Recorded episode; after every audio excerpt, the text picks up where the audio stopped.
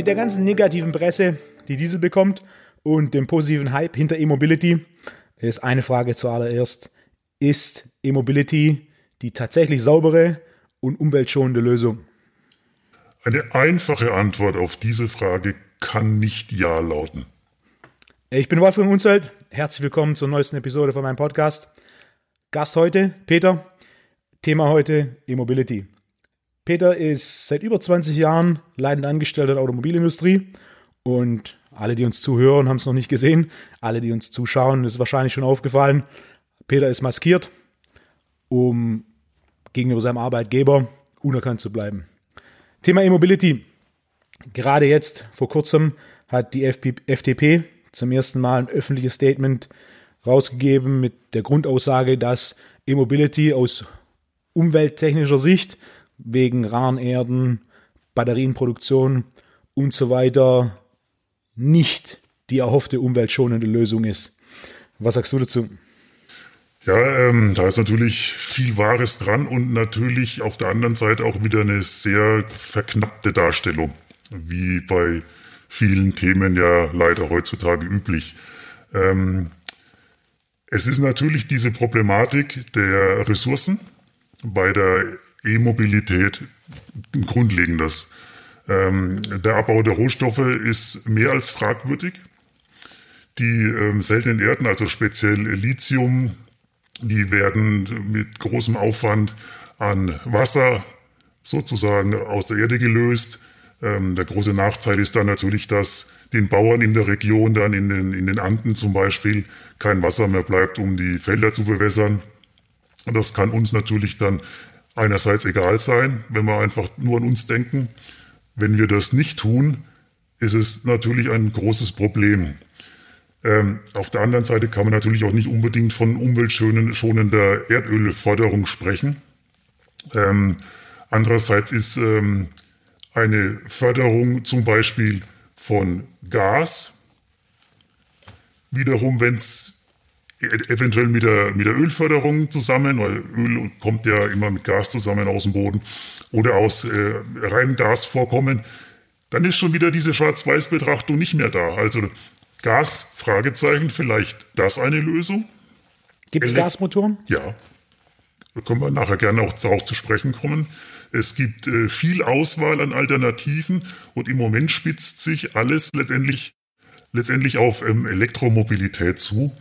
Und um jetzt ähm, den Quote von der FDP vielleicht an ins Spiel zu bringen, der ist natürlich ähnlich stark verkürzt wie meine Antwort. Ich kann darauf nicht mit Ja antworten bei der ersten Frage.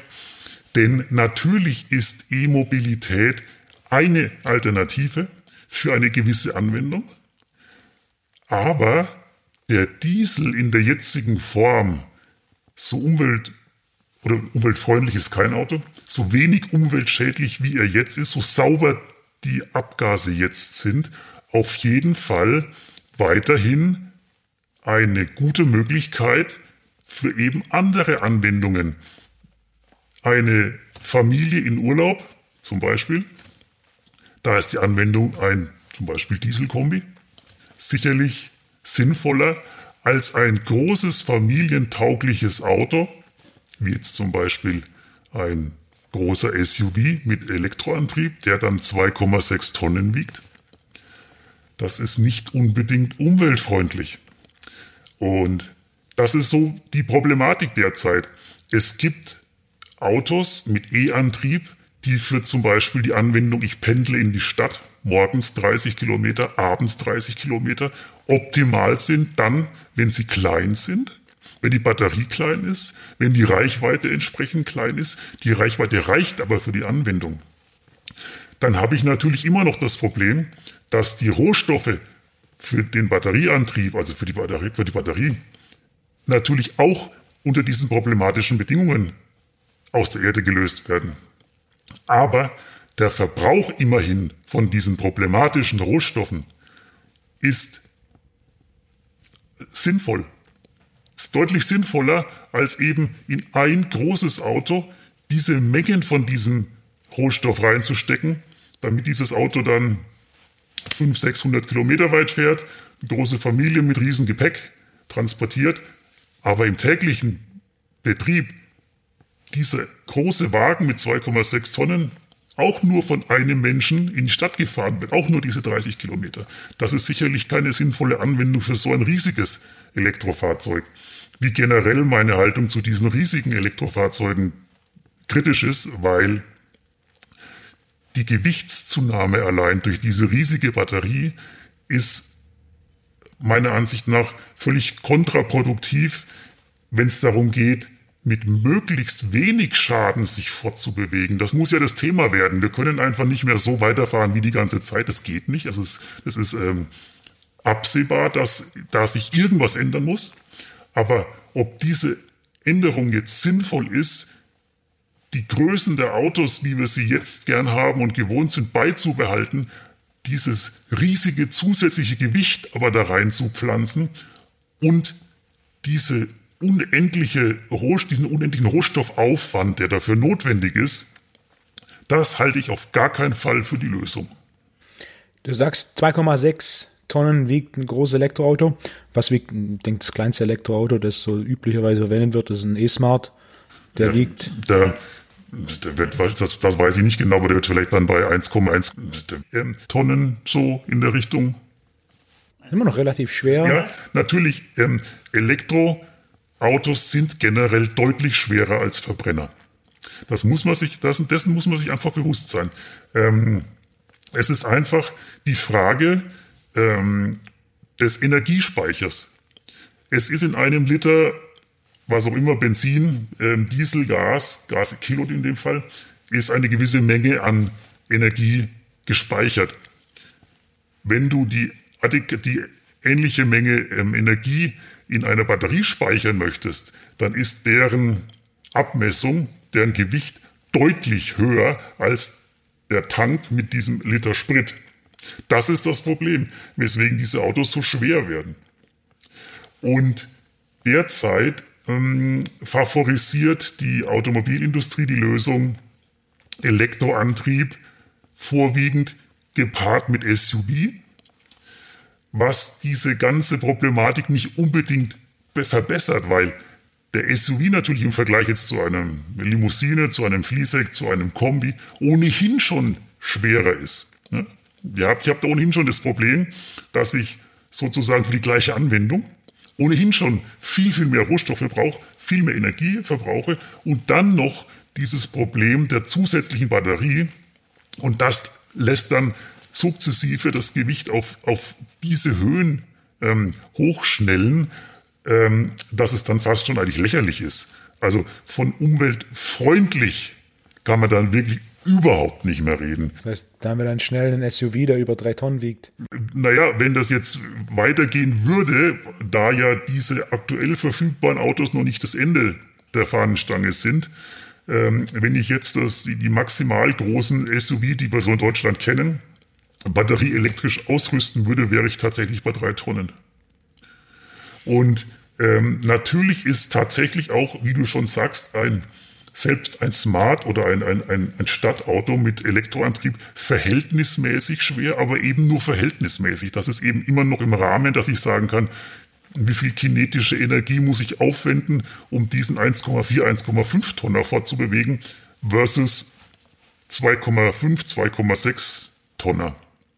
Also der, der Vorteil ist natürlich immer noch bei einem kleinen Stadtauto, obwohl es auch konzeptionelle Schwächen hat, gegenüber einem, lassen wir sagen, ein kleines Stadtauto mit, mit Gasverbrenner. Aber es ist einfach so, dass natürlich das kleine Stadtauto lokal kein CO2 emittiert, was für Städte wie hier in Stuttgart möglicherweise eine Hilfe sein kann. Ja, ähm, du sagst möglicherweise. Es ist ja, möglich, möglicherweise deswegen, weil natürlich am Verkehr ja noch mehr hängt als nur der Ausstoß von Schadstoffen. Also auch da haben wir es ja wieder. Ein kleines Stadtauto parkst du natürlich viel einfacher in der Stadt als den großen SUV. Leider ungefähr doppelte äh, Parkfläche notwendig. auch innerhalb vom Verkehrsfluss, also wenn man sich jetzt da den typischen Stadtstau vorstellt, da stehen viele, viele, viele kleine Wagen oder relativ wenige große Wagen. Ist natürlich der Vorteil, ganz klar Stadtauto, aber ähm, der Fakt, dass wir natürlich tendenziell zu viel ein Auto nutzen für, für, für kurze Strecken, den heilt natürlich ein Stadtauto nicht. Ist klar. Also wenn ich jetzt einfach aus Bequemlichkeit statt in der U-Bahn zu fahren, doch mit meinem Auto fahre für die 1,5 Kilometer oder was in der Stadt, ja, das ist dann, dann ist das Stadtauto natürlich auch nur eine leichte Verbesserung, aber keine Lösung. Das wollte ich damit sagen.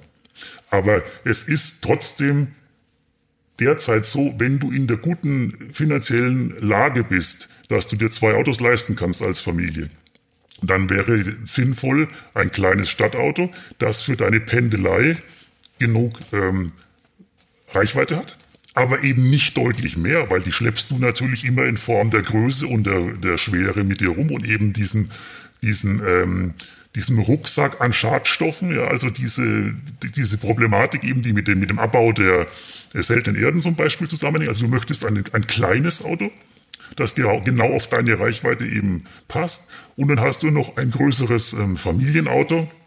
Und das wäre zum Beispiel, da können wir auch dann gerne nachher drauf zu sprechen kommen, ein Hybrid.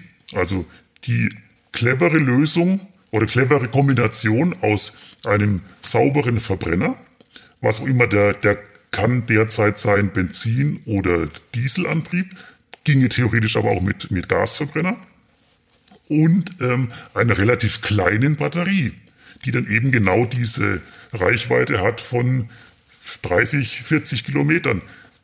Wer sich zum Beispiel nur ein Auto leisten kann, für den wäre zum Beispiel generell so ein Hybrid das ein Beispiel für lange Distanzen Auto mieten.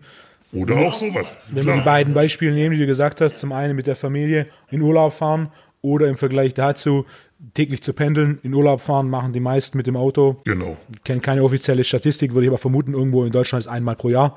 Während Pendeln passiert im Regelfall 250 Tage im Jahr. Ah, fünfmal die Woche. Das ist allein da, wie oft brauche ich das große Auto, um, um in Urlaub zu fahren, kann ich dafür das Auto einfach mieten. Und dann für die, für die kurzen Strecken, für die Pendelei quasi ein E-Auto, das mit eine sehr, sehr kleine Batterie hat. Sowieso die, die raren Erden schonen. Ja. Und auch insgesamt dann im Endeffekt deutlich weniger CO2-Ausstoß haben, inwieweit das auch dann tatsächlich eine Rolle spielt. Und quasi für die Stadt eine, eine kleine Option. Welche anderen Optionen, welche anderen Alternativen gibt es noch? Gasauto haben wir schon angesprochen. Gasauto ist auf, auf jeden Fall sehr interessant deswegen. Ähm, das Verbrennungsprinzip ist, ist ähnlich dem Benziner. Das heißt, ähm, die Technik gibt es längst.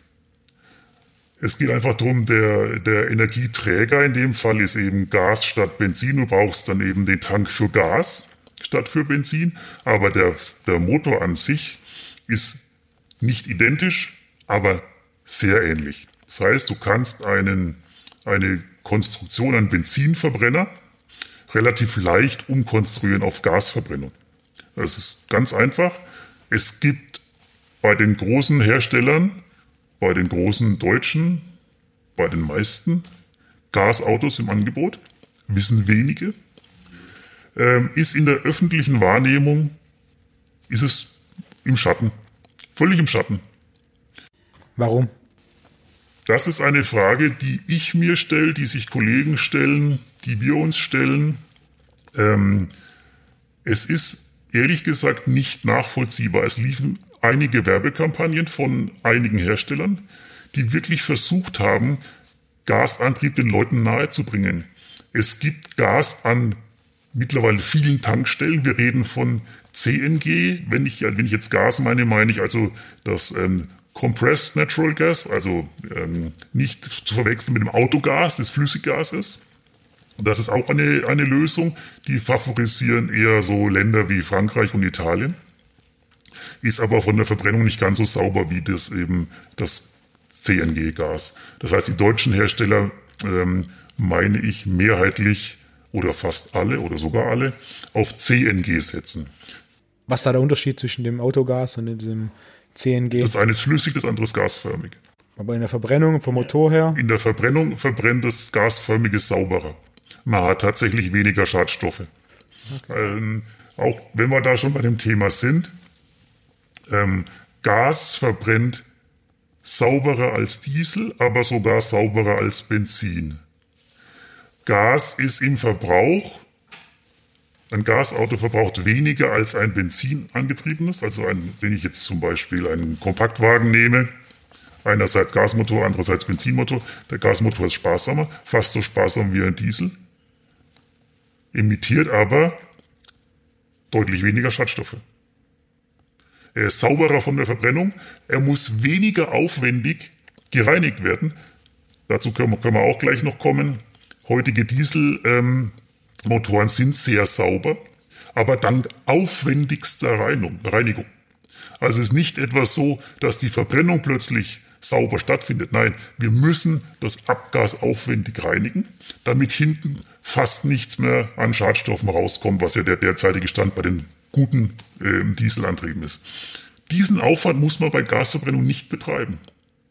Das heißt, es ist, es ist technisch einfacher, es ist leider etwas teurer, was aber auch daher kommt, dass es einfach von der Stückzahl her keine Relevanz hat.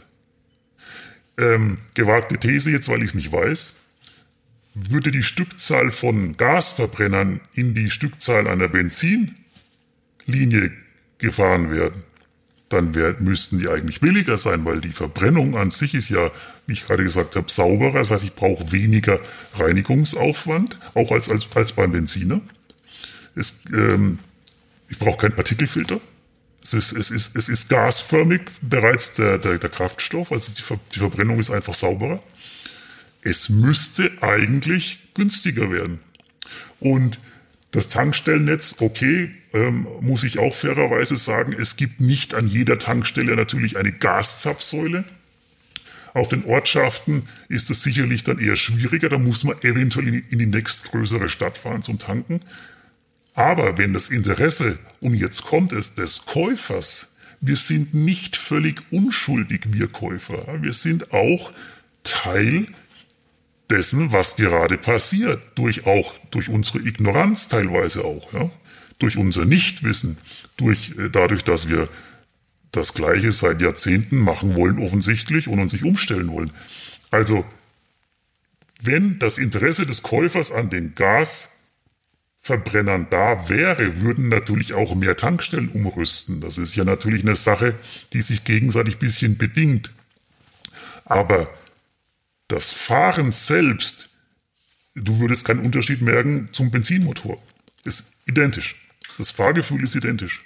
Reichweite genauso. Als Konsument. Nee, Reichweite, Entschuldigung, muss kurz mich wieder, wieder äh, widersprechen, mir wieder widersprechen.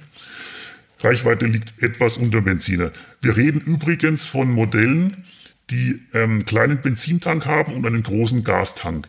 Die können quasi nicht über die gesamte Strecke mit äh, Gas fahren. Du startest morgens zum Beispiel mit Benzin, dann schaltet aber nach relativ kurzer Zeit auf Gas um und du hast dann sozusagen noch so einen, eine Notfall-Benzinmenge, um, also wenn dein Gas äh, leer gefahren ist, um zur nächsten Tankstelle zu kommen.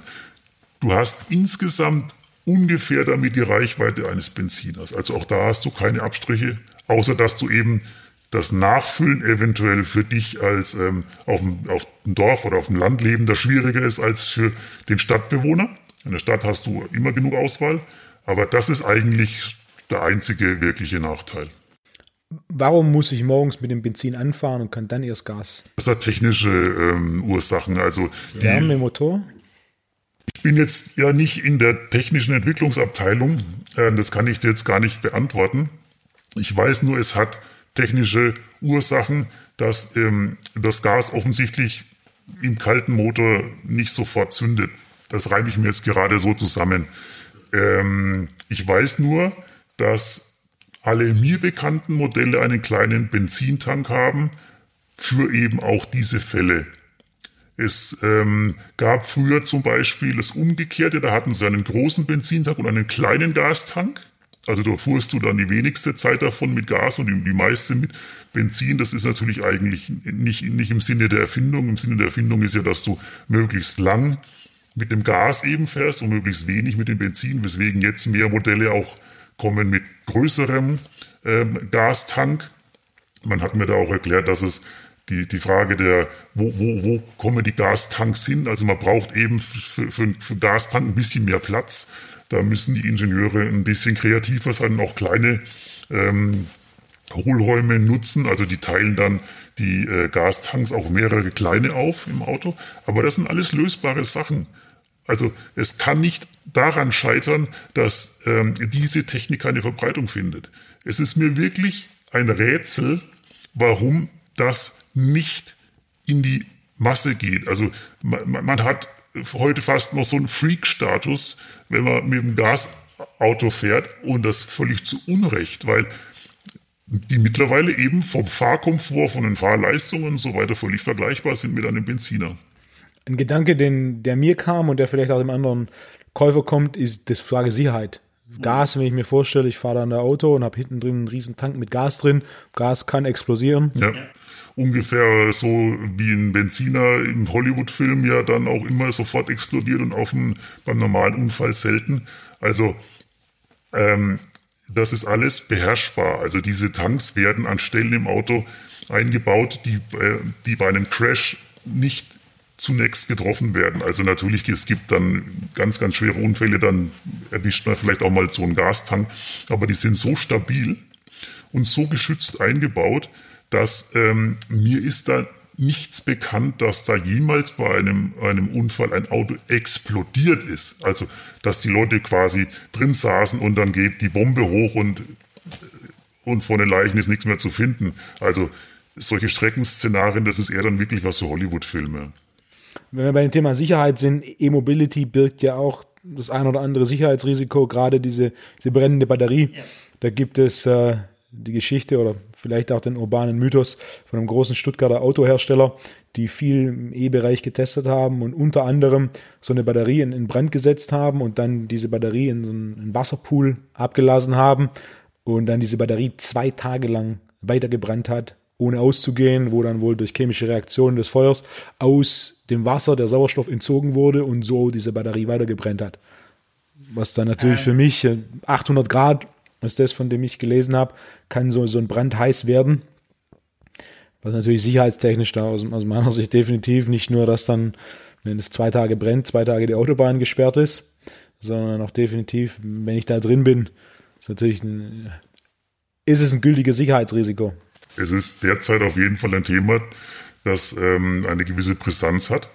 Ähm, was derzeit keine große Rolle spielt, weil die Verbreitung von Elektroautos und damit einhergehende Unfälle, also es, es, es spielt einfach statistisch gesehen noch keine Rolle. Aber das Thema ist natürlich da. Es kann sich eine Batterie tatsächlich nach einem Unfall über, also ich, zwei Tage sind mir nicht bekannt, aber 24 Stunden lang weiterhin entzünden. Also sie ist scheinbar still oder gelöscht, wie immer man es betrachten will. Und sie kann sich aber weiterhin durch so wie ich stelle mir das vor wie bei einer Kettenreaktion. Also Kernkraft. Also du kannst nicht einfach die Brennstäbe nur runterfahren und dann sagen, ja, alles gut, dann jetzt gehe ich heim und alles Paletti. Ähm, sondern diese Batterie kann durch chemische Reaktionen sich eben weiterhin entzünden und du musst die sozusagen tatsächlich unter Aufsicht stellen, das Wrack, und da gibt's mittlerweile so große ähm, Container, die dann mit Wasser gefüllt sind. Da wird das ganze Auto reinge abgesenkt sozusagen. Und ähm, dann kann man erst im Prinzip das Wrack anschließend entsorgen. Ähm, dieses Thema muss tatsächlich gelöst werden, wenn man mit dem Elektroantrieb in die Fläche gehen will. Also es ist da, man, man, kann nicht der Feuerwehr dieses Auto einfach, über, also dieses Problem überlassen. Das ist, ist unmöglich. Also es muss, da muss der Hersteller, die Hersteller im, im, Allgemeinen müssen da eine Lösung mit der Feuerwehr zusammen erarbeiten, wie bei solchen Verkehrsunfällen umgegangen wird. Halte ich aber für lösbar, weil als die Hybridautos neu waren, erinnern wir uns, auch ein Riesenaufschrei, weil die Feuerwehr wusste natürlich nicht, wie sie mit vom Auto umgehen soll. Wenn jetzt Menschen sind eingeklemmt im Auto, die kommen mit der großen Blechschere Ja, läuft da vielleicht Starkstromleitung entlang. Möchtest du nicht mit der Blechschere durchtrennen als Feuerwehrmann? Ähm, war, das, das, das, das klang am Anfang als, oh Gottes Willen, der Hybrid ist raus, weil ist im Unfall, ist alles mittlerweile gelöst. Also es gibt dann Informationen, die Feuerwehr hat Informationen, bei welchem Auto wo sozusagen die Stromleitungen entlang gehen, wo darf ich schneiden, wo darf ich nicht schneiden. Ähm, da gibt's mittlerweile Initiativen, dass so kleine Kärtchen in die, in die Scheibe geklebt werden. Und, also ich möchte es nur am Rande streifen, weil ich damit sagen möchte, es gibt ja dann Lösungen für Probleme, aber es gibt eben vorher erstmal Probleme. Und das ist ein Problem, das gelöst werden muss. Es sollte eben die Elektromobilität in die Fläche gehen. Wenn das eher was für Freaks, technische Liebhaber, wie auch immer, spielt es dann keine so große Rolle, weil, wie gesagt, die, die Fälle kommen dann eben zu selten vor, als dass sie eine großes, große Problematik darstellen. Aber das ist ja nicht die Intention dieser Technik, sondern die Intention ist ja, ähm, wir wollen damit in die Fläche gehen, ja, dann bitte löst auch dieses Problem. Das heißt, wenn wir das Thema E-Mobility und, und die, die möglichen Hürden zusammenfassen, wir haben zum einen das Problem mit den raren Erden, die auch irgendwo limitiert sind. Also Erde ist limitiert, die raren Erden sind limitiert. Dann haben wir das Problem mit der Umwelt. Zum einen das Wasser, das für den Abbau der raren Erden notwendig ist und zum anderen natürlich die, die Chemikalien und der Abfall in der Batterieproduktion. Ich kann mich erinnern, ich einen Kunden, der für auch einen großen Konzern arbeitet, die primär Zulieferer sind und auch Elektrogeräte herstellen. Und er hat mir da vor einigen Jahren erzählt, dass er außerhalb, zwei Stunden außerhalb von Peking in, im Zentrum einen Termin hatte und sie da rausgefahren sind und dann auf dem Weg nach draußen ihm ausgefallen ist, dass da außerhalb der Stadt das gelegentlich aus dem Boden raucht. Und dann war natürlich, was ist da los? Und das, was ihm dann gesagt wurde, war, ja, es gibt Stollen hier, ehemalige Bergwerke, die stillgelegt sind und dort werden jetzt so, so Chemikalienabfälle, Abfälle von der Batterieproduktion gelagert.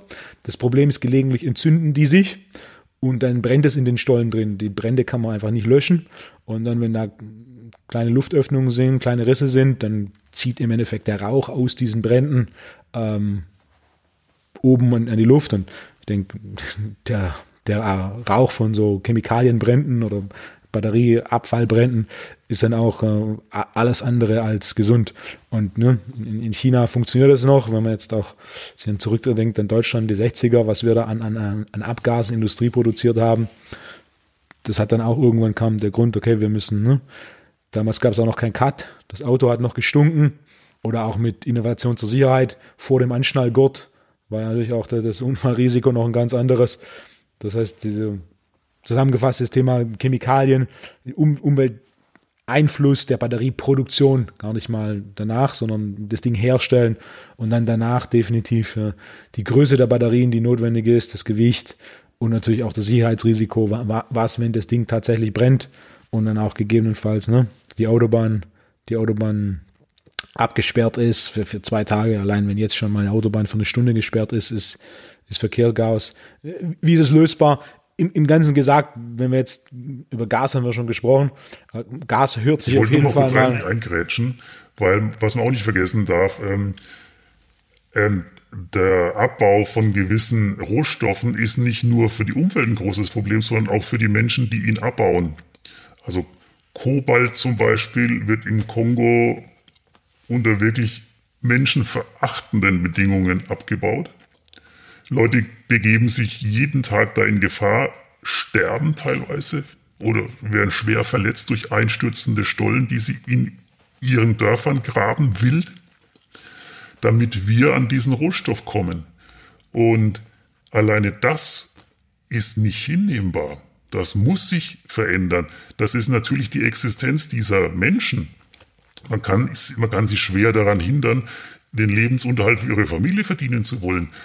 Andererseits, wenn abends der Vater nicht mehr heimkommt, dann ist der Familie auch nicht gedient. Und wir können nicht einfach so tun, als wenn dieses Problem nicht wäre.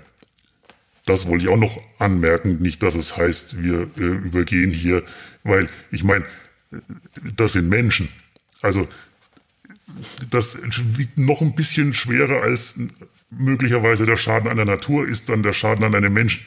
Also das darf man nicht außen vor lassen. Und das nächste, was ich noch anfügen wollte, weil du ähm, China auch ähm, gerade genannt hast, derzeit kommen die meisten Batterien aus China und Südkorea. Und bei der Herstellung einer Batterie wird sehr viel CO2 freigesetzt, weil es eben sehr energieintensiv ist. Der Strommix von China ist stark kohleabhängig. Also sie beziehen ihren, ihre Energie aus Kohlekraftwerken. Das ist auch nicht im Sinne einer weltweiten CO2-Reduktion, wenn wir hier uns auf die Schulter klopfen und sagen, wie toll umweltfreundlich wir unterwegs sind mit einem Elektroauto, dessen Batterie mit Kohlestromenergie zusammengebaut wurde.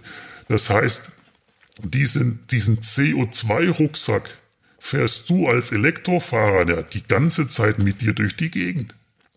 Also, auch da muss ich was tun. Es gibt, ergibt eigentlich ja erst dann einen Sinn, wenn zumindest zu einem großen, zu einem signifikanten Anteil die Herstellung aus regenerativ gewonnener Energie stattfindet. Da sind wir weit davon entfernt. Das machen wir hier jetzt. Aber wir stellen eben derzeit kaum Batterien her. In den Ländern, in denen wirklich diese Mengen hergestellt werden, ist das komplett anders. Und es ist nicht abzusehen, dass gerade China eine Energiewende hinlegt. Ganz im Gegenteil, da werden nach und nach neue Kohlekraftwerke aus dem Boden gestampft und die gehen natürlich ans Netz. Dieses Land hat einen extremen Energiehunger. Dieses Land produziert natürlich für uns. Wir können auch nicht so tun, als wenn das nicht stattfindet. Ich kann nicht einfach sagen, du bist eine gute Batterie. Die gute Batterie, die müsste dann auch in einem Land hergestellt werden, das eben möglichst komplett den, den, den Energiebedarf aus regenerativen, äh, regenerativer Energie bezieht. Das wäre dann wahrscheinlich Norwegen derzeit. Das ist auch ein großes Problem. Und das, heißt, ähm, das ist ja generell bei der Betrachtung, ähm, was ist weniger schädlich, ähm, muss eigentlich immer diese Gesamtenergiebilanz in Betracht gezogen werden, was es natürlich sehr, sehr schwierig macht. Du musst letztendlich ja von der Herstellung bis zu dem Fortbewegen, musst du die gesamte Energie anschauen, die ganze Kette, die ganze Lieferkette, die Fertigung und dann natürlich der Kraftstoff. Aber nur beim Kraftstoff anzusetzen und zu sagen, der Strom ist gut, der Diesel ist schlecht, das ist eine sehr direkte Logik die wir jetzt ganz gut erörtert haben, nicht ganz so einfach ist. Nein, die, die, die kann auch, die wird auch niemals einfach sein, weil ähm, wir haben es eben nicht in der Hand, dass wir von, vom Rohstoff bis zum Kraftstoff die Kette aus unserem Land schöpfen können unter Aufsicht, dass wir wirklich wissen, ja, das ist saubere Energie oder der Anteil an der schmutzigen Energie ist nur so und so. Das geht halt derzeit nicht. Wir sind abhängig von mindestens den Zulieferern der Rohstoffe plus bei der Elektromobilität eben der Batterien. Und das ist ein ganz essentieller Punkt. Wie erklärst du dir, dass dieses Thema E-Mobility oder ein Auto mit Batterien in den letzten zehn Jahren so, so gehypt wurde? War, war es die Hoffnung, dass es da eine Lösung gibt oder die Hoffnung, dass man eine Batterie entwickelt, die umweltfreundlich oder umweltschonender ist, einfacher zu bauen ist, eine größere Nachhaltigkeit hat, quasi eine Batterie ohne die raren Erden. Also ich denke, das Thema Hoffnung ähm, trifft es ganz gut. Ähm, da ist natürlich zum einen diese vermeintlich neue Technik, ich meine, ein Elektroauto ist nicht neu, aber die Nutzbarkeit als Alltagsauto, würde ich sagen, ist jetzt dann schon eine relativ neue Entwicklung des Elektroautos, dass es sich eben herstellen lässt zu einem Preis, der dann doch für eine Masse auch demnächst erschwinglich sein wird. Das ist eine neue Entwicklung. Es ist also nicht nur für, für Reiche eben. Ähm, das ist ja oft so, dass interessante Technik zunächst so eine gewisse Begehrlichkeit bei gut situierten ähm, erweckt und das war bei der Elektromobilität genauso. Spätestens mit Tesla. Das Model S war ja nun und war und ist kein günstiges Auto. Das haben sich keine Normalverdiener gekauft. Und damit ist das so ein bisschen wie diese, diese Begehrlichkeit, die das iPhone am Anfang geweckt hatte, das ja auch richtig teuer war. Das konnten sie auch am Anfang nur relativ wenige leisten oder überhaupt Apple-Produkte sind ja auch nicht für jeden erschwinglich. Und da kommt so eine gewisse Faszination dann auch dazu, so eine, oh, eine ganz neue Technik, ähm, oh, die ist ja sauber, kurz gesagt, ja, kurz gesprungen, okay, alles klar. Und dann geht so eine gewisse Faszination von dieser Technik aus, verbunden, vielleicht auch, ich möchte da niemandem etwas unterstellen, mit der Hoffnung, ich tue dem, Pla dem Planeten etwas Gutes. So.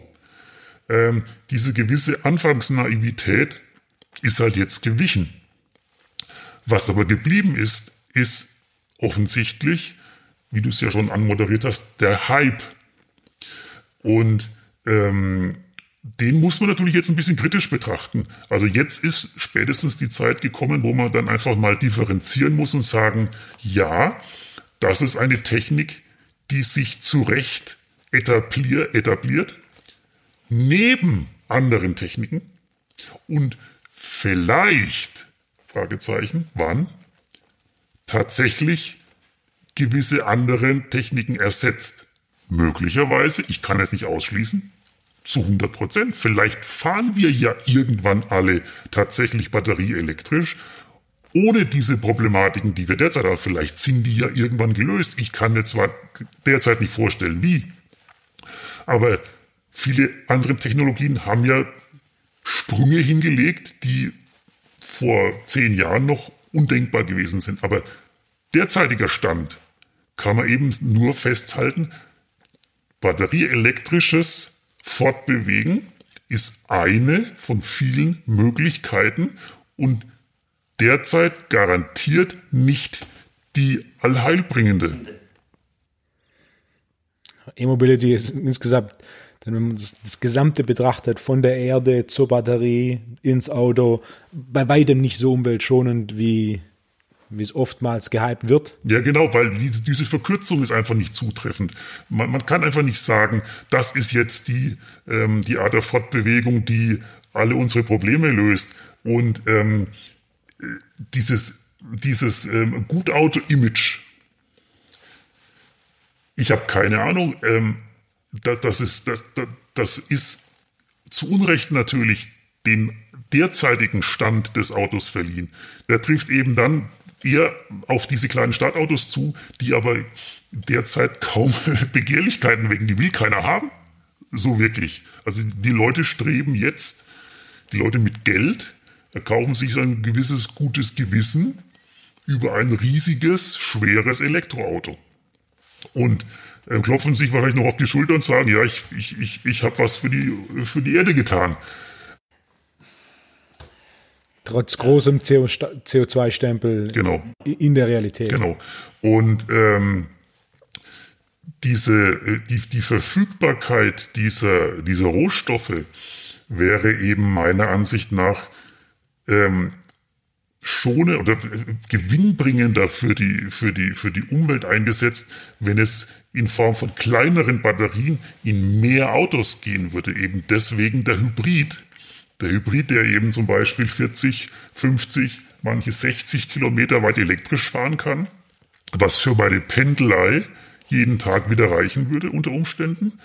Ähm, viele Arbeitgeber richten ja jetzt Wallboxen in den Parkhäusern ein. Man kann also, fährt morgens ins Büro, steckt seinen Plug-in-Hybrid an die, an die Steckdose, fährt abends komplett wieder elektrisch nach Hause, wenn man eben im, im Spätgürtel einer Großstadt wohnt, 30 Kilometer.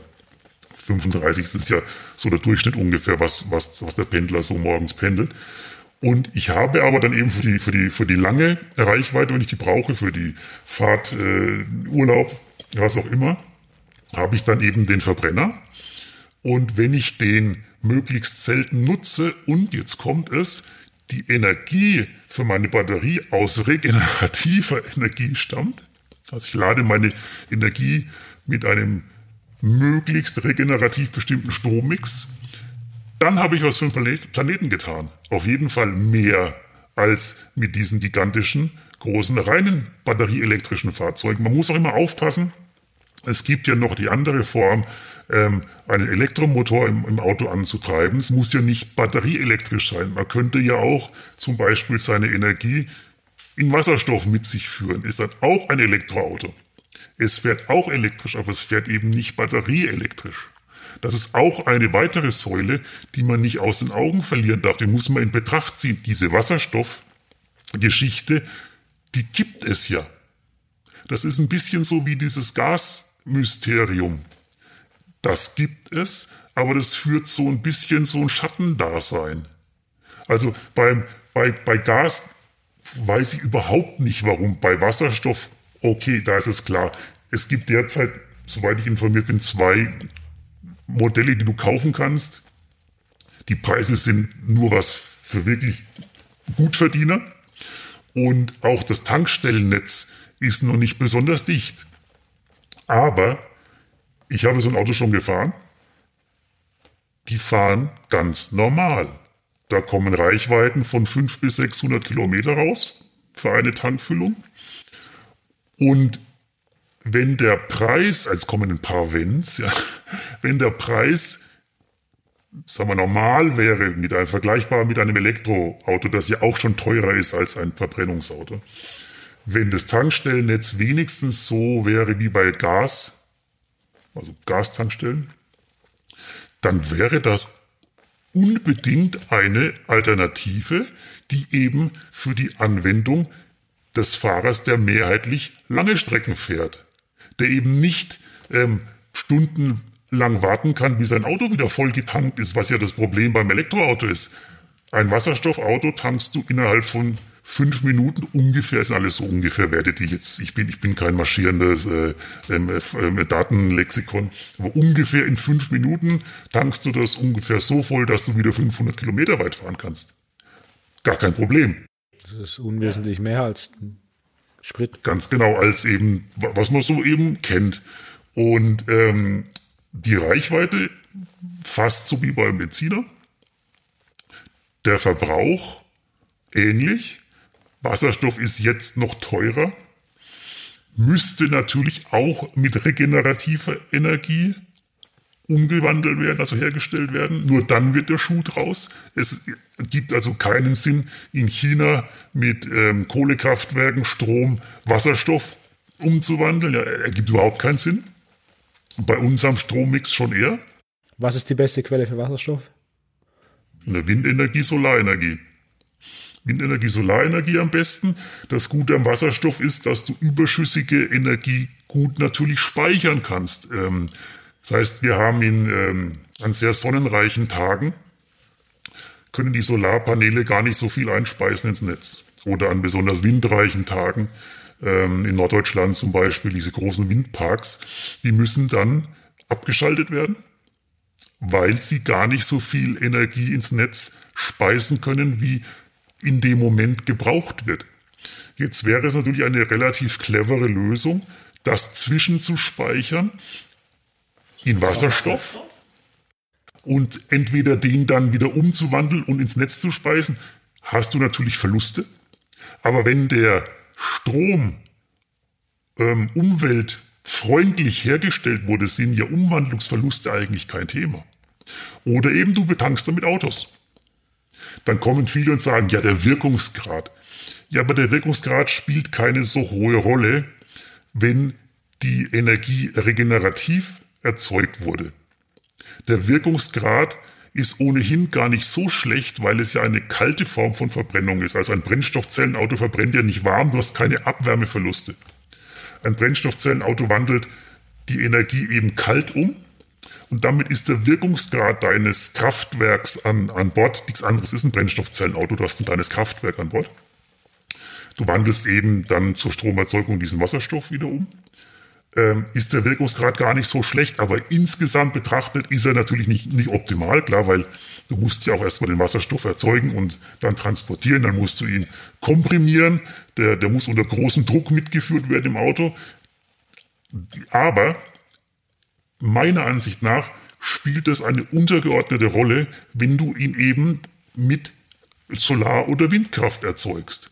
Und ich finde es sehr, sehr schade, dass im Hinblick darauf, dass ja unsere, unsere Stromerzeugung immer regenerativer werden soll und auch muss natürlich, um unsere Ziele zu erreichen, dass dann diese interessante Technik so außen vor gelassen wird und auch in der, in der Politik nicht wirklich sich jemand dafür stark macht, aber eben auch da wieder sich der Verbraucher halt überhaupt nicht dafür interessiert.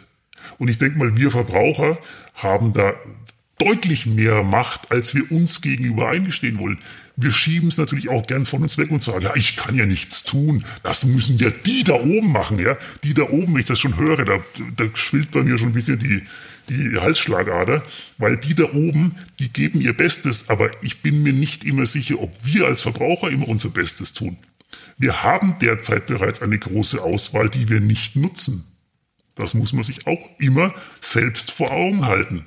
Ich ganz persönlich muss in den Spiegel schauen und sagen, wähle ich unter den derzeit verfügbaren Alternativen etwa die für mich angenehmste, weil ich sie mir leisten kann, in Klammern, oder wähle ich die beste für den Planeten, für dieses Land, aber eben nicht nur für dieses Land, sondern für die ganze Welt, weil viele Betrachtungen, meine ich immer, sind dann so lokal, also wir, wir interessieren uns dann nur für den Ausstoß in unserer Stadt. Das geht nicht. Wir müssen uns für den CO2-Ausstoß weltweit interessieren. Natürlich ist auch eins klar, wir hier als Industriestandort, wir hier als, als, als Technokratenland, ja, wir, wir sind eine Nation von Ingenieuren, von, von, von Entwicklern. Wir müssen vorschreiten. Wir müssen das zeigen, dass das geht. Da sind teilweise andere Länder schon ja weiter als wir, was nicht gut ist. Wir, wir als Deutsche müssten den Ehrgeiz haben und sagen, wir laufen voraus. Wir, wir entwickeln das Beste zu diesem Thema. Wir entwickeln die beste Solarzelle. Wir entwickeln das effektivste Windrad. Wir entwickeln den effektivsten Antrieb und so weiter. Das muss ja eigentlich unser Ehrgeiz sein, damit wir eben den anderen Ländern zeigen können, und zwar nicht mit dem Zeigefinger, sondern einfach dadurch, dass es schaut her, es geht. Es geht ohne Komfortverlust. Es geht eine Massenmobilität. Trotzdem, ihr könnt ein Auto haben, ihr könnt euch ein Auto leisten, ihr könnt Auto fahren, ohne große Umweltschäden zu hinterlassen. Das muss ja eigentlich der Ehrgeiz sein und nicht die Betrachtung, wie halte ich meine Stadt als Bürgermeister sauber? Wie halte ich mein Land als Ministerpräsident sauber? Wie halte ich mein Land als Kanzlerin sauber, sondern es muss ja, wie halte ich Europa sauber? Wie halte ich die Welt sauber? Das muss ja eigentlich gelöst werden, dieses Thema. Da muss man dran sein. Aber eben das entbindet uns nicht von dieser Verantwortung, dass wir selber, also ich, muss möglichst sauber werden. Und da kann ich zum Beispiel mehr tun. Und wenn, wenn viele Verbraucher so denken, dann wird sich da auch relativ schnell was ändern, weil natürlich die Industrie stellt her, was du und ich kaufen. Also was viele von uns kaufen, was kauft die Menge, das wird hergestellt. Ist irgendwo ein Umdenken, deswegen geht das jetzt mit der Elektromobilität plötzlich so vorwärts. Ah, da wird so eine kritische, ähm, kritische ähm, ähm, Schwelle überschritten und dann gibt es so einen Selbstläufer. Ich kann nur hoffen, dass der Selbstläufer dann eben mit sich bringt, dass wir auch die kritischen Punkte dann auch gelöst bekommen. Ja, dass es nicht einfach ist, oh, das wird jetzt gekauft, wir haben das ganz gut, die Technik ähm, im, im, Griff und jetzt machen wir mal da so weiter. Ähm, in Klammern, das, das, das, das geht schon. Ne? Also so kann es nicht funktionieren. Aber ähm, dass, dass es der Verbraucher teilweise in der Hand hat, sieht man eben am Gas. Gas wäre ein, schon lange eine Verbesserung es wird nicht gekauft. Manche Hersteller haben es bereits aufgegeben, haben teilweise ihre Modelle wieder aus dem Programm genommen, aus Frustration. Und keiner kennt's. Und das kann man nun wirklich nicht der Politik vorhalten, sondern das ist der Verbraucher. Also das sind wir.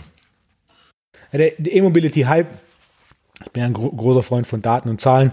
Und ähm, ein Beispiel, das ich seit einiger Zeit kenne, weiß nicht, ob ich es dir schon mal erzählt habe, war ein, ein ähm, großer deutscher Sportwagenhersteller, hat seit einiger Zeit Hybridmodelle und hat insgesamt ca. 3000 Hybrid verkauft und kam jetzt mit dem ersten kompletten E-Sportwagen und hat da fast 100.000 Vorbestellungen gehabt. Wären 3000 Hybridmodelle versus knapp 100.000 Vorbestellungen ist einfach diese Hybrid ist so dieses so ja so das, nichts halbes mm. nichts ganzes so, so das Öko-Auto aber dann E-Mobility ist in den Köpfen der meisten okay ich fahre jetzt E-Mobility da tue ich ja dem Planeten was Gutes und gerade die hm, das Beispiel Hybrid 3000 E-Mobility bevor vor Release Vorbestellungen knapp 100.000 das spricht äh, eine deutliche Sprache. Ja. Gerade die FDP-Mitteilung, die wir jetzt von Anfang, am Anfang erwähnt hatten, da war auch ganz klar Aussage, Aussage E-Mobility ist nicht die Lösung, die wir hoffen. Die FDP-Mitteilung hat dann auch hingewiesen auf Wasserstoffbrennzelle als potenzielle Lösung. Und ich weiß auch von zwei großen äh, deutschen Autoherstellern, die sehr viel forschen, schon seit einiger Zeit in, in dieses Thema Wasserstoffbrennzelle wie muss ich mir vorstellen? Ich habe Wasserstoff, mhm. der ist flüssig, der ist Gas. Gasförmig. Gas. Das heißt, ich habe auch einen Tank, ähnlich wie mit dem Gastank, auch flüssig oder, oder Gas ist. Dann habe ich einen großen Tank, da ist der Wasserstoff drin. Und dann, was passiert mit dem Wasserstoff? Wird er auch in den Motor eingeführt? Nee, du hast einen, tatsächlich, dein Motor ist ein Elektromotor. Den, äh, der Elektromotor unterscheidet sich auch nicht vom batterieelektrischen Auto. Es unterscheidet sich einfach nur die Form, wie du Energie mitnimmst. In einem Fall nimmst du die Energie in der Batterie mit, du speicherst also die Energie, die äh, dein Energieversorger dir zur Verfügung stellt, in der Batterie und führst die im Auto mit. Die Batterie führt dem Elektromotor den Strom zu und der, der Strom wird in Antriebskraft umgewandelt. Im Fall des ähm, Brennstoffzellenautos führst du eben den Wasserstoff in deinem Tank mit als Energiespeicher und der Wasserstoff wird umgewandelt in Energie. Du hast auch da eine kleine Batterie, aber wirklich eine ganz kleine Batterie, die puffert so diese Energiespitzen ab. Also du, der Motor, der, der, der saugt dir nicht im gleichen Maße Energie, wie dein Kraftwerk sozusagen zur Verfügung stellt. Das puffert die Batterie ab. Ähnlich das Rekuperieren sagt dir vielleicht was, wenn du eben auf die Bremse gehst kannst du natürlich den, den, den Motor als Generator nutzen. Der läuft dann sozusagen rückwärts, der Elektromotor, erzeugt dann Energie. Die kannst du aber nicht in Wasserstoff speichern, weil du hast ja die Möglichkeit nicht, ähm, an, an Bord an dein, mit deinem Auto Wasserstoff zu erzeugen. Was du aber kannst, ist elektrischen Strom erzeugen und den wieder in der kleinen Batterie speichern. Also du fährst bei einem Wasserstoffauto Elektrisch hast aber nur eine ganz kleine Pufferbatterie und der Rest ist tatsächlich mitgeführte Energie in Form dieses Wasserstoffs. Das ist der ganze Gag.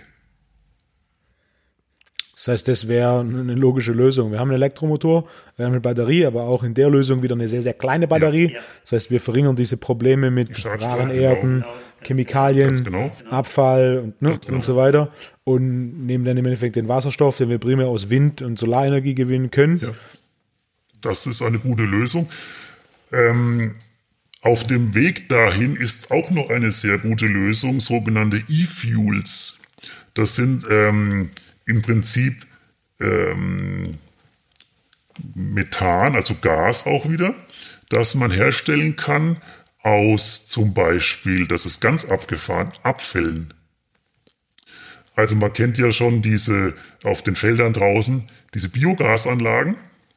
Die verfeuern dann eben ähm, zum Gären gebrachte ähm, Abfälle, also Gartenabfälle, solche Sachen oder ähm, irgendwas äh, Biologisches.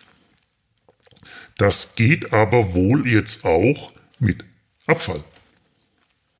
Also regulären Mülltonnen. Da sind sie gerade an Entwicklungen dran. Und ähm, das ist natürlich ganz toll, wenn ich im Prinzip ähm, den Abfall nutze oder auch teilweise ähm, das im, im, in, in der Luft vorkommende, der, der Kohlenstoff, der in der Luft ist. In der Luft, die Luft besteht ja auch zum Teil aus Kohlenstoff. Wenn ich den zum Beispiel umwandeln kann zur Stromerzeugung. Das, das, also genau solche Sachen laufen gerade. Das funktioniert bereits. Es funktioniert halt noch nicht im großen Maßstab. Ähm, dann ist das natürlich genial, weil ich dann ähm, Kraftstoff mitführe. Der wird verbrannt, ähnlich wie wir das jetzt kennen, also wieder Gas.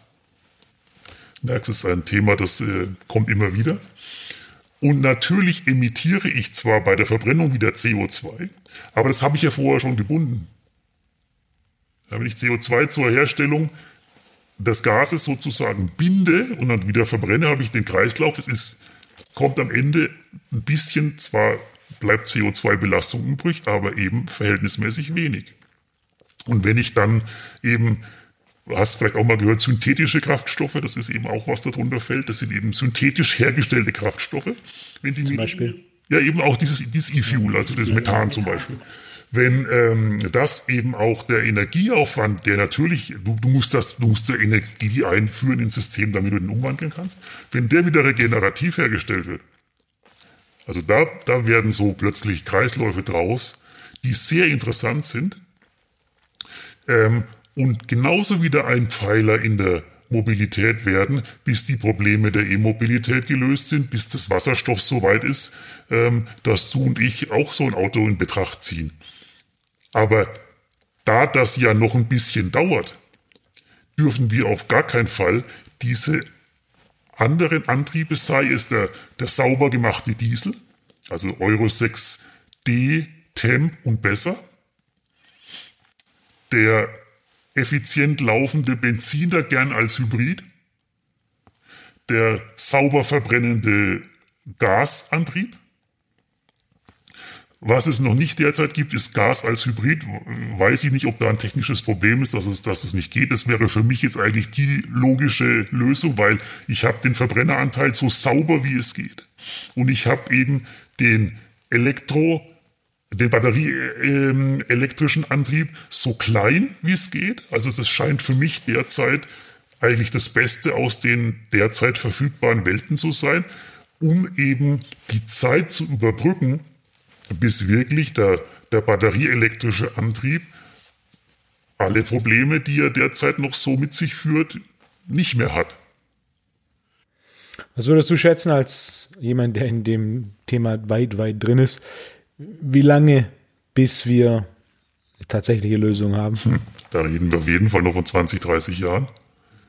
Wir wissen natürlich jetzt nicht, also auch wir wissen das nicht, was sich jetzt bei der Batterietechnik tatsächlich tut. Also da, da gibt's äh, wieder die, zum Beispiel äh, sind sie an einer Feststoffbatterie dran, die deutlich kleiner ist, deutlich mehr Energie speichern kann, deutlich leichter damit wäre und möglicherweise dann auch eben ohne seltene Erden auskommt.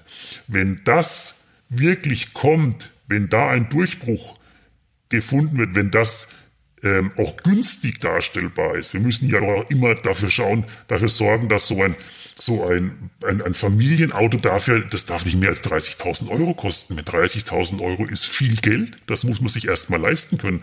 Eigentlich muss es günstiger werden. Es muss eigentlich bei ungefähr 20.000 losgehen, so, so wie in eben ein, ein Kompaktwagen.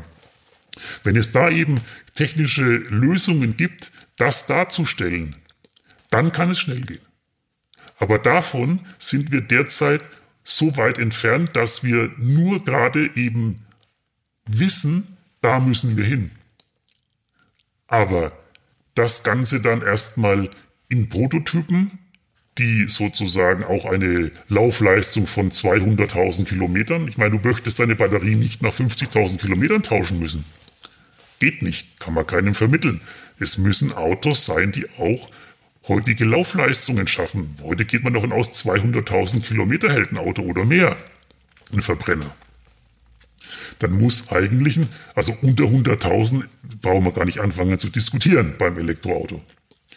Es sei denn, die Batterie ist so günstig und kann so recycelt werden, dass es keine Rolle spielt.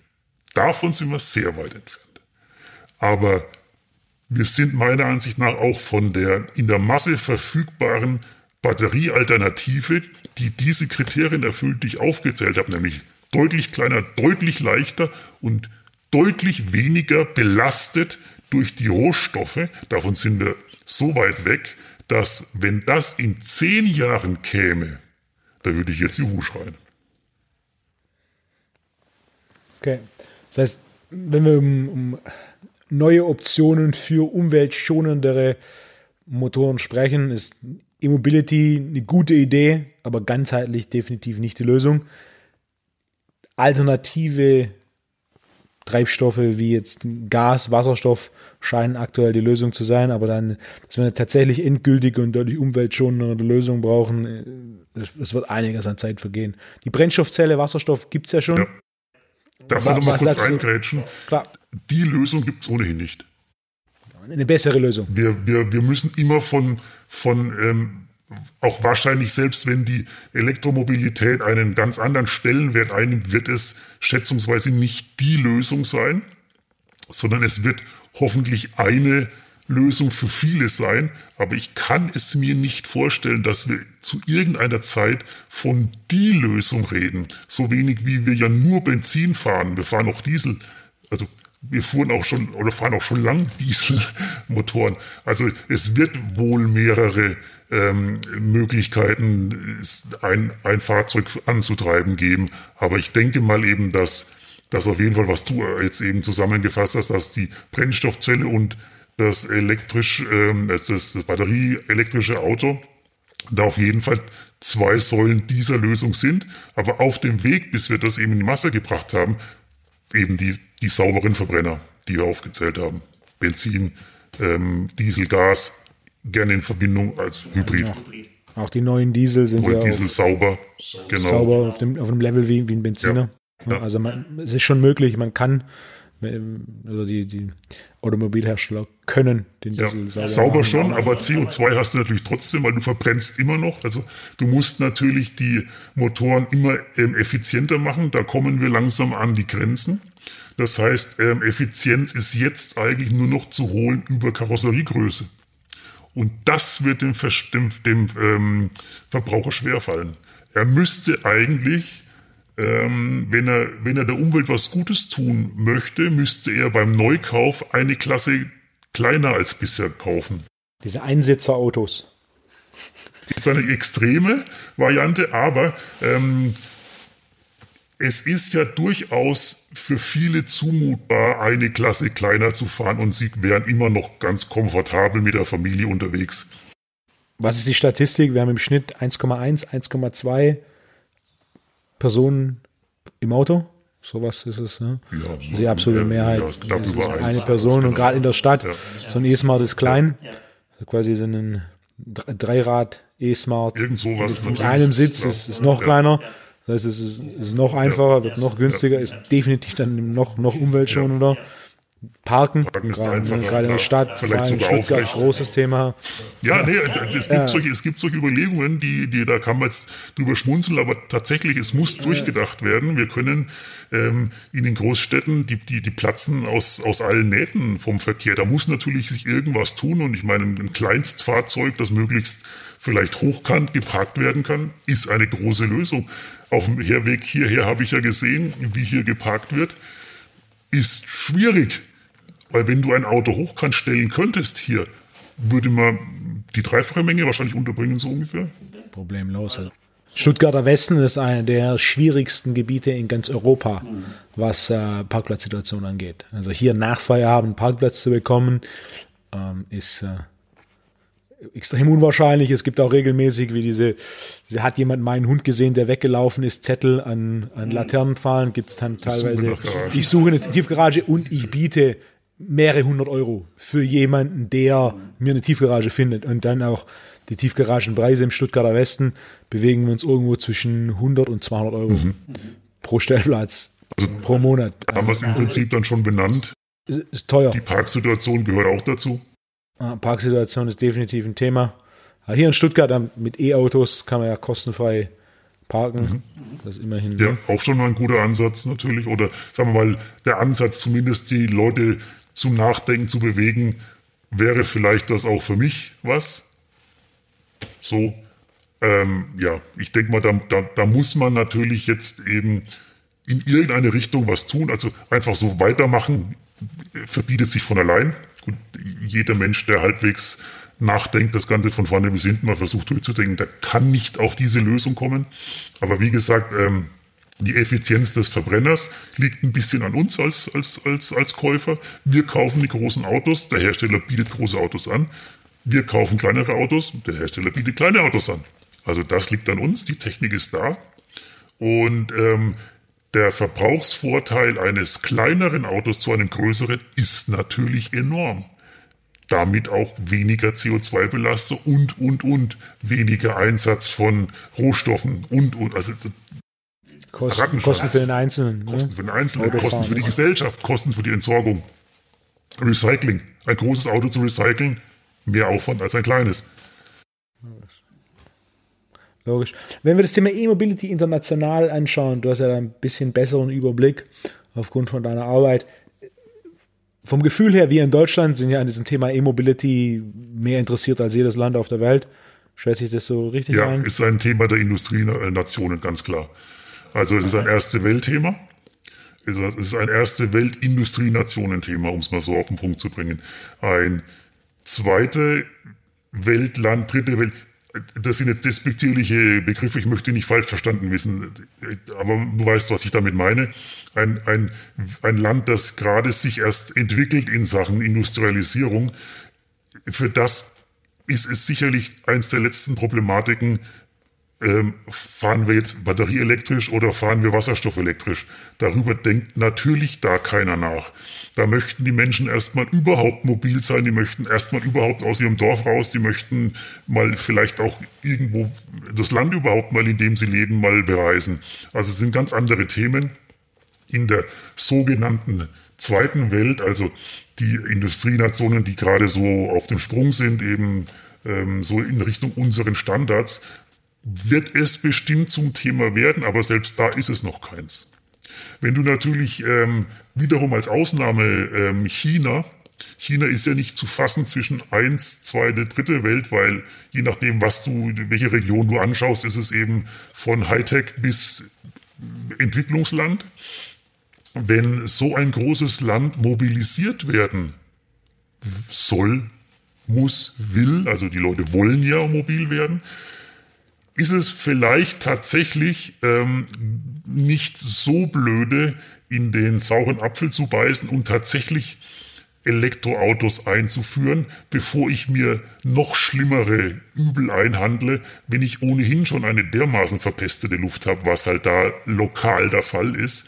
Da möchte ich nicht noch zusätzlich ähm, gebrauchte Diesel äh, herumfahren haben, die Qualmwolken hinten raus ähm, emittieren, sondern dass solche Länder dann auf Elektromobilität setzen, in Klammern, damit sind natürlich auch wieder andere Probleme, die wir ja jetzt schon ausführlich erörtert haben, erörtert haben. Aber da ist, das ist dann wieder so, wo, wo man es nicht eindeutig festmachen kann. Das ist jetzt nicht eindeutig Industrienation und dennoch ist für die Elektromobilität interessant. Aber andere ähm, Länder wie zum Beispiel Indien. Die USA? USA, je nachdem, wo du hingehst, großes Thema, gar kein Thema. Küsten. Küsten. Küsten sind ja ihrer Zeit immer ein bisschen, oder was heißt ihrem Land immer etwas voraus, sind auch, auch natürlich technikaffin. Viele hippe Menschen, die natürlich dann sofort auf neue, ähm, neue Techniken springen.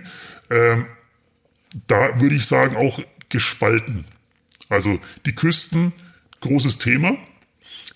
Das Land sehr individuelles Thema.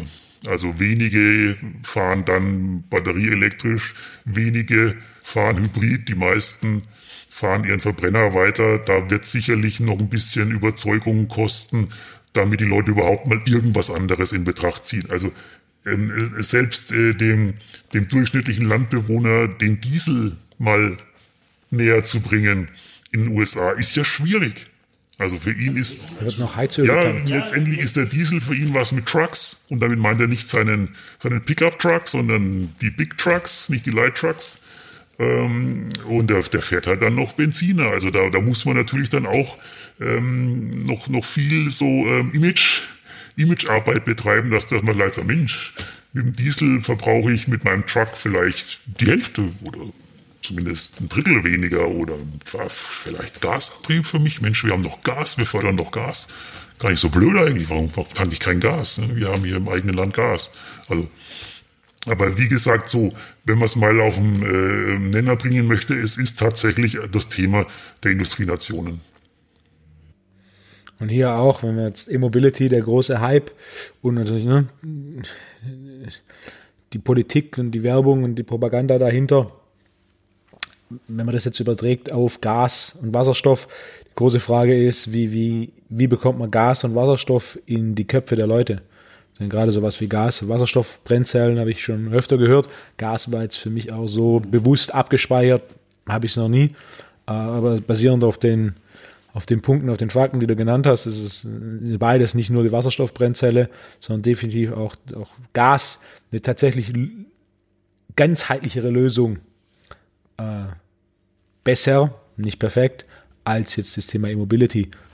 Ne, bei den meisten definitiv noch nicht angekommen. Genau, es ist noch nicht angekommen, dass es da die im Prinzip fertige Lösung gibt, die derzeit schon eine Verbesserung, auf jeden Fall eine signifikante für den Planeten darstellt äh, und keine Zukunftstechnologie ist. Also die ist eben, die gibt's, die ist beherrschbar, die kannst du jeden Tag einsetzen. Wenn wir jetzt mal ein bisschen wegkommen von dem ernsteren Thema der nachhaltigen Mobilität oder alternativen äh, Brennstoffe. Und wenn du schon hier bist, das Thema Auto. Es gibt wahrscheinlich niemanden, den ich persönlich kenne, der, der so weit in dem Thema drin ist, nicht nur aus, aus Sicht der Fakten, sondern auch aus Sicht der Begeisterung für, für Automobile. Was gab es in, in letzter Zeit autotechnisch, wo du sagst, oh, das ist äh, großes Ding, das gefällt mir richtig gut? Naja, ich muss ja tatsächlich sagen, als ich das, das ist nicht, es ist nicht letzte Zeit, das ist schon länger her, aber als ich das erste Mal dieses Brennstoffzellenauto gefahren habe, das hat mich schon echt gepackt, weil das natürlich, das ist eine, eine sehr abgefahrene Technik und ähm, da hast du erstmal gar keine Ahnung, wie sich das anfühlt. Es ist so, so wie Autofahren ganz neu erleben. Ähm, das, das Auto hatte eine sehr kuriose Karosserie, also hübsch ist was ganz anderes, aber das, das Fahren an sich hat mich total begeistert weil es eben ganz was anderes war. Und ähm, es ist, denke ich, sehr leicht, mich mit einem Verbrenner zu begeistern, der äh, viel Leistung hat und gute Fahrleistungen ähm, ähm, äh, da äh, abgibt. Aber es ist mit so einer Technik, die jetzt nicht primär dem Sparspaß äh, huldigt, mich damit zu begeistern, also das hat, das hat mich dann schon nachhaltig beeindruckt. Was ist da der Unterschied zwischen dem Wasserstoffbrennzellenauto vom Fahren her? Das ist ein Geräusch, das ist ähm, ganz anders. Also du hast halt kein Verbrennungsgeräusch, du hast eher so ein, so ein Sirren und so ein bisschen klingt so vielleicht auch ein bisschen wie so ein Föhn. Das ist eben diese Pumpe, die dann den Wasserstoff sozusagen pumpt. Also so ganz dezent, so ein, so ein leises Säuseln, so ein bisschen hochfrequent. Und ansonsten fährst du, also Lenkrad, Gaspedal, Bremse, Antrieb auf D wie Drive ist alles ganz easy.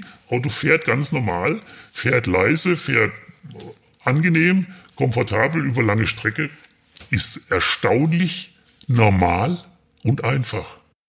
Kannst du sagen, von welchem Hersteller das war? Das war Toyota. Okay, das heißt, äh, Toyota. Toyota hat, hat da einfach, ist in Vorlage gegangen und hat gesagt, das machen wir. Wie sie damals auch beim Hybrid das gemacht haben. Viele haben gelacht, jetzt lacht keiner mehr.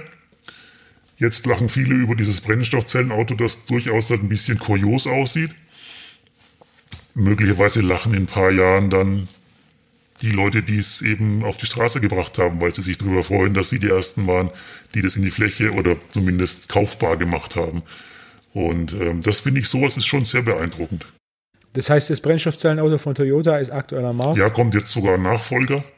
Zweite okay. Generation. Schon gefahren? Nein, nicht gefahren, die neue, aber schon gesehen. Und das ist deutlich angenehmer fürs Auge, weniger auffällig. Kostenpunkt? Ist vom neuen noch nicht bekannt. Das letzte war, glaube ich, um die 80.000, was natürlich wirklich, wirklich viel Geld ist. Ja. Da reden wir noch nicht von irgendwas, was darstellbar ist für Leute. Es ist ein reiner, letztendlich ähm, Technologieträger, der auf die Straße kommt für ein paar wenige, die sich das leisten können und sich dafür begeistern. Ich kenne tatsächlich privat einen, der ihn sich gekauft hat. Ähm, und ähm, da muss natürlich sich noch viel tun, aber man muss auch dieser Technik die Chance geben, sich zu entwickeln, dass sie eben den Weg ähm, findet. Unser Verbrenner ist auch nicht innerhalb von zehn Jahren auf das Niveau von der Erfindung zu heute gekommen. Da wurde sehr, sehr viel und sehr, sehr lang entwickelt. Und ähm, das, das Ganze muss man natürlich dann der Brennstoffzelle und auch dem Elektroauto zugestehen, ehrlich gesagt. Man darf da auch keine Vorbehalte haben. Für mich eine logische Schlussfolgerung wäre, warum beginnen dann nicht Sportwagenhersteller, die grundsätzlich etwas teure Autos machen für die Zielgruppe, die die Kaufkraft hat, diese Wasserstoffbrennzellentechnologie quasi einzubauen, um so Praxiserfahrung zu sammeln und so quasi, wenn es dann mal funktioniert, es dann so zu machen, dass es für die breite Masse für ein Auto mit 20, 30.000 Basispreis einfach erschwinglich ist und praxisnäher ist. Na gut, der Sportwagen an sich ist halt schon wieder eher so der Sonderweg. Du müsstest natürlich erstmal Leute überhaupt begeistern mit einem alltagstauglichen Auto, ähm, bevor du wieder in so eine Nische gehst und sagst, Sportwagen sind per se teuer, unpraktisch für gewisse wenige spaßige Anwendungen. Ähm, können halt da ganz besondere Dinge, die kein anderes Auto kann, aber eben nur in dieser ganz engen Anwendung. Wenn du damit ähm, gleich mit dieser neuen, relativ neuen, ich muss mich jetzt selbst korrigieren, relativ neuen im Sinne der, wir gehen in die, ins Feld, Technologie kommst, bist du wahrscheinlich auch an der Möglichkeit, möglichst viele Käufer zu begeistern, darüber den Preis runterzubekommen, ist der Sportwagen sicherlich nicht geeignet. Es muss dann schon, schon tatsächlich ein Familienauto sein. Zur Entwicklung der Technologie, das war mein Gedanke. Ich mhm. nutze quasi die, die, die kaufkräftige Klientel, um diese Technologie zu entwickeln und dann nehme ich quasi die, die, die, die besser entwickelte Brennstoffzelle. Daran mhm. liegt es ja wohl noch. Also die Brennstoffzellentechnologie ist noch nicht reif für. Richtig? Genau, ist noch nicht reif ja. für, um in die Masse zu gehen, zu, zu darstellbaren Preisen quasi die, die, die Kaufkräftigeren investieren mhm. lassen in dieses Thema Brennstoffzelle. Und wenn es dann dadurch, durch diese, ne, wenn dann mal ein paar mehr Autos auf der Straße sind und ein paar mehr Autos gebaut wurden, man ein bisschen was daraus gelernt hat, dann sagen, okay, jetzt funktioniert die Technologie besser, jetzt bauen wir auch, ne? ist ja nicht unüblich. Also wenn wir das Thema Apple, iPhone aufgreifen, ich kann mich nicht mehr erinnern, was das erste iPhone gekostet hat, aber ich würde auch vermuten, um die 800.000 Euro? Über 1000 damals. Ja, sowas um 1000 Euro.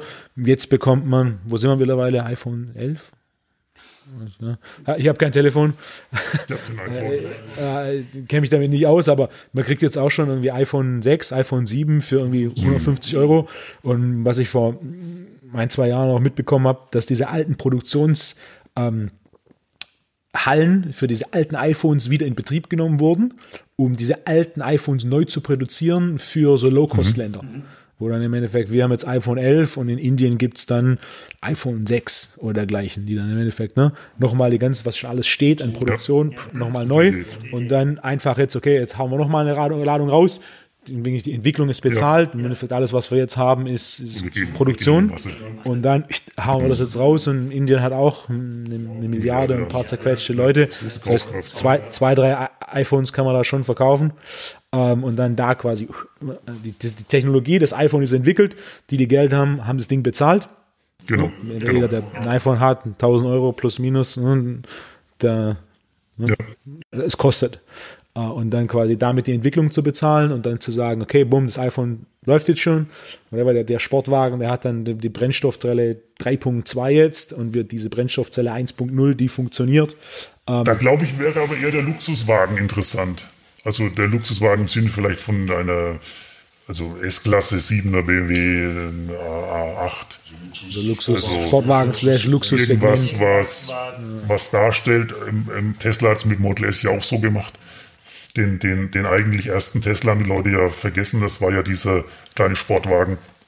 Den, den kennt kaum einer. Und mit dem, mit dem S sind sie eben in so eine Art Luxussegment gegangen und das war dann begehrenswert. Also ich hielte das eher für mh, eine, eine clevere Lösung, dass man sagt, okay, man macht die Brennstoffzelle sexy über großes Auto, wo ja auch dann ihr Vorteil ist eben, weil es ja auch für eine große Reichweite taugt, ohne dieses utopische Gewicht reinzubringen.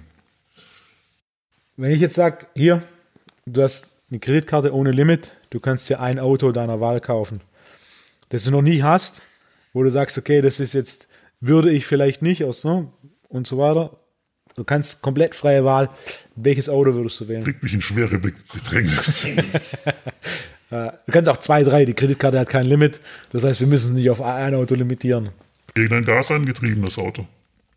Schon Verbrenner, aber mit Gasantrieb. Was gibt es da aktuell auf dem Markt?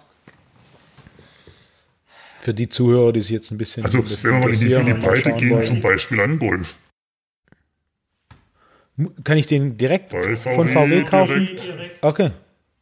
Ganz normal im Programm. Wahrscheinlich verkaufte Stückzahlen 122. Ich weiß es nicht, äh, erschreckend wenige jedenfalls, aber ja. kannst du ganz normal, ganz einfach, gehst zum Händler, bestellst. Der freut sich, dass er mal einen verkaufen kann. Interessant. So, so alteingesessene Autohersteller, von denen gibt es ja in Deutschland ein paar, weltweit auch ein paar. Ähm, der eine oder andere entwickelt sich mit der Zeit, der eine oder andere weniger. Wie siehst du das Ganze? So, die klassischen Autos. Ferrari ist wahrscheinlich, wenn wir von Sportwagen sprechen, ist wahrscheinlich die, ne, die Mutter aller Sportwagen Ferrari, zumindest in meiner da Wahrnehmung. Auf jeden Fall. Äh, ähm, da gibt es derzeit tatsächlich ähm, erschreckend wenig Entwicklung in eine Richtung, die einen CO2-Ausstoß ganzheitlich betrachtet, also möglichst wenig Verbrauch, die ähm, die Entwicklungskosten allein durch die Karosseriegröße in Betracht zieht. Da bin ich ein bisschen enttäuscht von den Entwicklungen, die eigentlich eher so das alte Konzept weiterführen und sagen, okay, ähm, Fahrspaß über Leistung, egal welche Größe der Karosserie. Es muss auch der dicke Amerikaner Platz haben. Das ist jetzt natürlich wieder sehr überspitzt formuliert, aber du weißt, was ich meine. Ja. Und ähm, egal letztendlich, was da an Ressourcen dabei ähm, rauskommt. Und das finde ich ein bisschen schade, weil ähm, früher waren ähm, Sportwagen innovative Autos. Und diese Innovationskraft fehlt mir aktuell ein bisschen. Ich hoffe mal, dass da ich möchte auch nicht alleine Ferrari jetzt äh, beschuldigen, sondern dass generell in dem Sportwagensegment sich da in diese Richtung mehr tut. So quasi der Hybrid aus Sportwagen und Limousine. Zum Beispiel, ist, was auch immer, da haben die Techniker ja äh, sicherlich gute Einfälle, aber einfach nur immer das Gleiche weiterzubauen seit so und so vielen Jahrzehnten, das ist mir zu wenig. Das ist zu wenig Innovation. Zu wenig Innovation und einfach auch zu wenig wir begreifen, dass äh, tatsächlich Themen anliegen. Da hat wahrscheinlich dann auch Tesla mit dem Model S viel von dem oder von der Zielgruppe mitgenommen, die dann quasi in ein sportliches Auto fahren wollen, aber halt quasi aus Prinzip äh, ja. die, die Innovation, das Neue, die Technologie wollen und jetzt nicht so. Äh, das ist sehr clever angestellt damit, ja. Klassischen Sportwagen. Ja. Gut, war ein interessanter Podcast. Mich, mich, Gute Zusammenfassung. Auch, mir ist auch gefallen. Gute Zusammenfassung zum Thema E-Mobility und Autos. Gibt es noch irgendwas, das du am Ende gerne hinzufügen möchtest? Ich denke, ich bin meine Botschaften losgeworden. Was mir so am Herzen liegt, denke ich, haben die Hörer und die Zuschauer jetzt gemerkt.